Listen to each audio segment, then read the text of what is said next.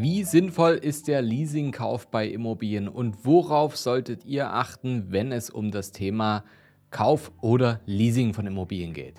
Kaufen oder leasen? Vor dieser Entscheidung steht man häufig im Leben, etwa wenn es um den Fahrbahnuntersatz, um Gerätschaften oder um Maschinen geht. Und dass man auch Immobilien leasen oder genauer gesagt per Leasingkauf erwerben kann, das ist den meisten wahrscheinlich gar nicht so bekannt. In der Tat ist der Leasingkauf einer Immobilie durchaus eine Alternative zu anderen Finanzierungsformen. Allerdings ist es auch eine Alternative, mit der man sich genau beschäftigen sollte, wenn man sie denn in Erwägung zieht. In der heutigen Folge klären wir auf, wie funktioniert der Leasingkauf, welche Möglichkeiten, aber auch welche Gefahren und Risiken birgt der Leasingkauf, für wen eignet sich diese Finanzierungsform und falls sie sich eben nicht eignen sollte, wie sollte man anstattdessen verfahren, wenn es um den Erwerb einer Immobilie geht. Aber bevor wir einsteigen, noch ein paar kurze Worte zu mir. Herzlich willkommen zur neuen Folge unseres Podcasts vom Sparer zum Investor. Mein Name ist Fabian Schuster und meine Vision ist es, die Schere zwischen Arm und Reich in Deutschland wieder ein Stück weit zusammenzubekommen. Wenn ich jetzt nicht hier vorm Mikro sitze, dann bin ich seit über zehn Jahren als Geschäftsführer und als Berater in unserem Unternehmen, der Capri Consult, tätig. Und gemeinsam konnten wir auf unabhängige Art und Weise bereits mehr als 500 Menschen dabei helfen, vom Sparer zum Investor zu werden. Und so konnten wir gemeinsam mit unseren Kunden nicht nur hohe sechs, sieben oder sogar achtstellige Vermögenswerte aufbauen, sondern diese eben auch erhalten. Und genau dieses Wissen aus der Praxis möchten wir im Rahmen unseres Podcasts und unseres YouTube-Channels an euch weitergeben. Kostenfrei, versteht sich. Auf geht es direkt ins Thema. Was genau ist denn ein Leasingkauf bei einer Immobilie? Das Leasing ist eine alternative Option, um eine Immobilie zu erwerben. Im Unterschied zum herkömmlichen Kauf, bei dem der Käufer einen einmaligen Kaufpreis bezahlt, wird bei einem Leasingkauf die Zahlung von monatlichen Leasingraten über einen bestimmten Zeitraum vereinbart. Nach Ablauf dieser Laufzeit hat der Käufer dann die Möglichkeit, die Immobilie zu einem vereinbarten verbleibenden Restpreis, dem sogenannten Restwert, zu erwerben. Die Leasinggeber des Kunden sind dabei meist spezialisierte Tochterunternehmen von Banken. Dabei unterscheidet man in der Regel drei Varianten. Es gibt das Neubauleasing, da wird nach den Wünschen des Käufers ähm, der Leasinggeber ein passendes Grundstück einkaufen und errichtet dann eine Immobilie. Und das kann zum Beispiel ein öffentliches Gebäude sein, eine Fabrik, ähm, irgendeine andere Gewerbeimmobilie oder auch eine Privatimmobilie sein. Dann gibt es noch das Buy-and-Lease-Verfahren. Das ist der klassische Leasingkauf. In diesem Fall kauft der Leasinggeber eine Bestandsimmobilie nach den Wünschen des Leasingnehmers ein und vermietet sie über einen längeren Zeitraum an den Käufer oder den Leasingnehmer. Dieser erhält dann meist auch das Kaufrecht. Dann gibt es noch Sale and Lease Back. In dieser Variante können in der Regel Unternehmen einen finanziellen Engpass überwinden. Das Unternehmen verkauft zunächst seine Immobilie an den Leasinggeber und anschließend räumt dieser dem Unternehmen die Nutzung der Immobilie ein, natürlich gegen ein Entgelt.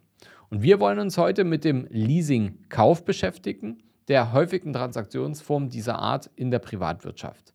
Ein wichtiger Aspekt bei der Leasingkauftransaktion ist die Überprüfung des Leasingvertrags und der Bedingungen einschließlich der Klauseln zur Übertragbarkeit und zur Rückgabe des Eigentums. Wichtig ist es auch, den Wert der Immobilie regelmäßig zu überwachen und zu überprüfen, denn damit stellt ihr sicher, dass der Wert sich stabil oder steigend entwickelt und dass der finale Kauf auch zu einem angemessenen Preis stattfinden kann. Ist der Leasingkauf jetzt eine sinnvolle Option, fragt ihr euch? Ja, es ist wie immer im Leben, ne? Es kommt drauf an. Ob ein Leasingkauf sinnvoll ist oder nicht, hängt von einer Vielzahl von Faktoren ab. Darunter geht es natürlich erstmal um die finanzielle Situation für euch als Käufer. Kann man sich überhaupt den Kauf richtig leisten? Dann sind die Bedingungen des Leasingvertrags und das Potenzial des Wertanstiegs der Immobilie zu prüfen. Und es ist wichtig zu beachten, dass der Leasingkauf oft auch eine höhere monatliche Belastung bedeutet, da die Leasingraten oft höher sind als eine hypothekenähnliche Tilgung. Und das liegt an mehreren Faktoren. Zum einen sind das die Finanzierungskosten, denn Leasingunternehmen müssen ihre Kosten für die Finanzierung und Verwaltung des Leasingkaufdeals erwirtschaften. Diese Kosten werden in die Leasingraten eingerechnet, was zu höheren monatlichen Kosten für den Käufer dann auch führen kann.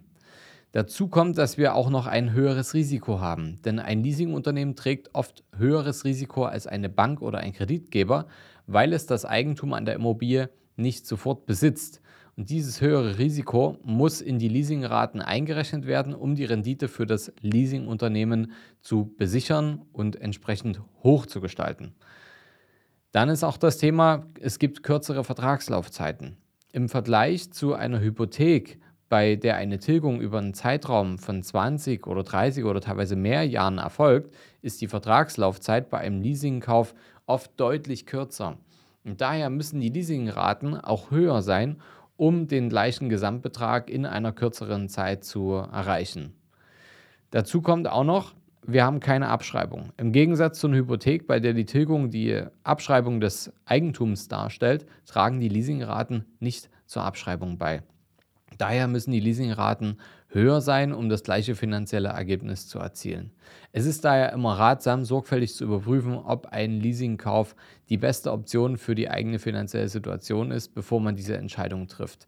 Also um da mal konkret drüber zu sprechen, wenn ihr jetzt eine normale Immobilie kauft und eine ganz normale Finanzierung darauf baut mit einem Annuitätendarlehen und das, keine Ahnung, auf 30 Jahre auslegt, und ähm, der Leasingkauf auf eine deutlich geringere Laufzeit ausgelegt ist, ähm, dann werdet ihr locker 30 oder 40 Prozent höhere Monatsraten haben als bei einer ganz normalen ähm, Immobilienfinanzierung. Worauf ist denn jetzt aber noch beim Leasingkauf einer Immobilie besonders zu achten?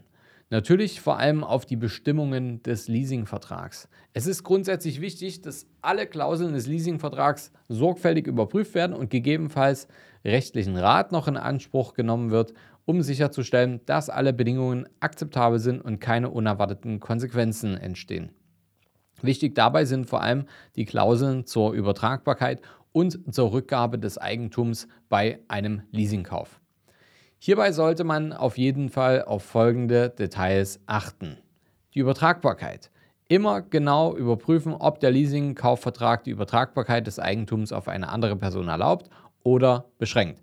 In einigen Fällen kann es eine einschränkende Bedingung für die Übertragbarkeit des Eigentums geben, die es dann am Ende schwieriger macht, das Eigentum an eine andere Person zu verkaufen oder zu übertragen, wenn sich halt mal eure Pläne ändern. Ihr solltet auch auf die Rückgabebedingungen achten, denn hier solltet ihr prüfen, unter welchen Bedingungen das Eigentum zurückgegeben werden muss. Einige Leasingverträge fordern die Rückgabe des Eigentums am Ende des Vertrags, während andere den Käufer zwingen können, das Eigentum zu einem bestimmten Eigen äh, Zeitpunkt zurückzugeben, unabhängig von seiner finanziellen Situation. Dessen solltet ihr bewusst sein. Dann der wichtige Punkt ist noch die Kündigungsbedingungen. Es sollte immer klar definiert sein, unter welchen Bedingungen der Vertrag auch frühzeitig gekündigt werden kann und welche Konsequenzen eine Kündigung denn für alle Vertragsnehmer hat. Ihr solltet außerdem noch Punkt 4 beachten, die Zahlungsbedingungen. Gibt es vielleicht besondere Zahlungsbedingungen oder Klauseln zu Verzugszinsen oder Strafen bei Verzug? Und last but not least, der fünfte Punkt, Garantien. Hier kommt es darauf an, dass ihr schaut, ob der Leasingvertrag Garantien enthält, die für den Käufer relevant sind, wie beispielsweise eine Garantie für den Zustand der Immobilie oder eine Garantie für das Eigentum.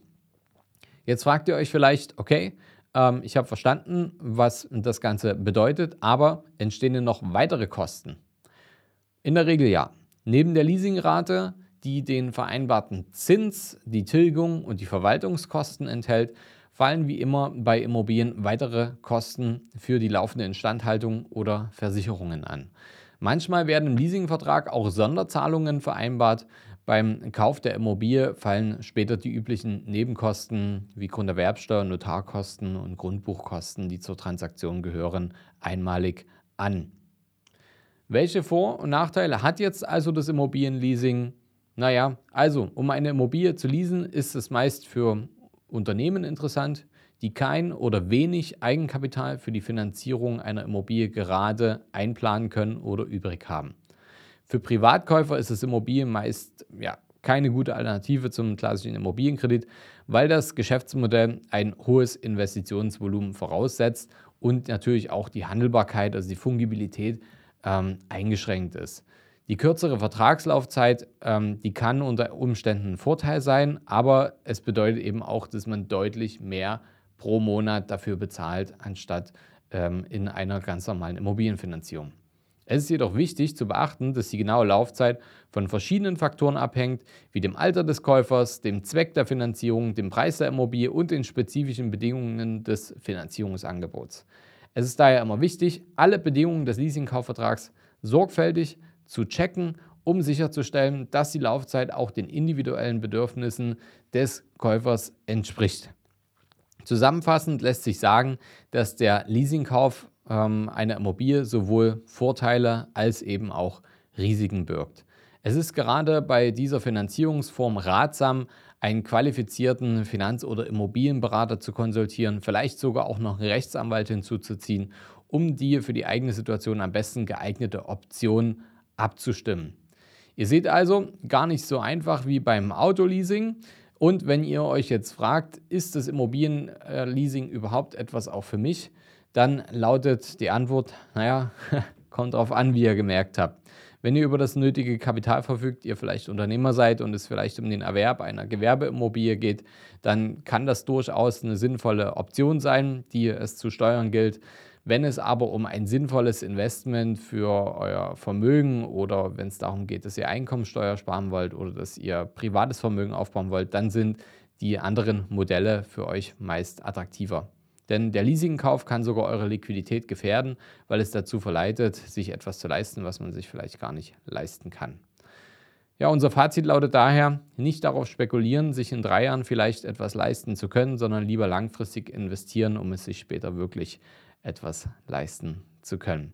Und das kann man auch äh, durchaus das Traumhaus sein, was man sich gern mal ähm, leisten möchte, ähm, als emotionales Ziel am Horizont.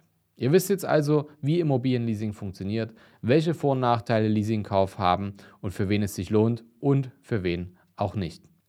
Wenn ihr euch zum Thema Immobilien, Leasingkauf oder anderen Finanzierungsformen unterhalten möchtet und austauschen möchtet, dann verlinke ich euch hier unser Kontaktformular mit in den Show Notes. Da könnt ihr mir gerne eure Frage stellen. Was sind eure Erfahrungen? Kanntet ihr überhaupt das Thema Leasingkauf beim Immobilienkauf? Oder kanntet ihr auch andere Finanzierungsformen, die hier jetzt nicht mit erwähnt wurden? Ich bin auf euer Feedback gespannt und ja, abonniert auf jeden Fall den Kanal, denn nächste Woche gibt es wieder eine spannende neue Folge. Bis dahin, euer Fabian.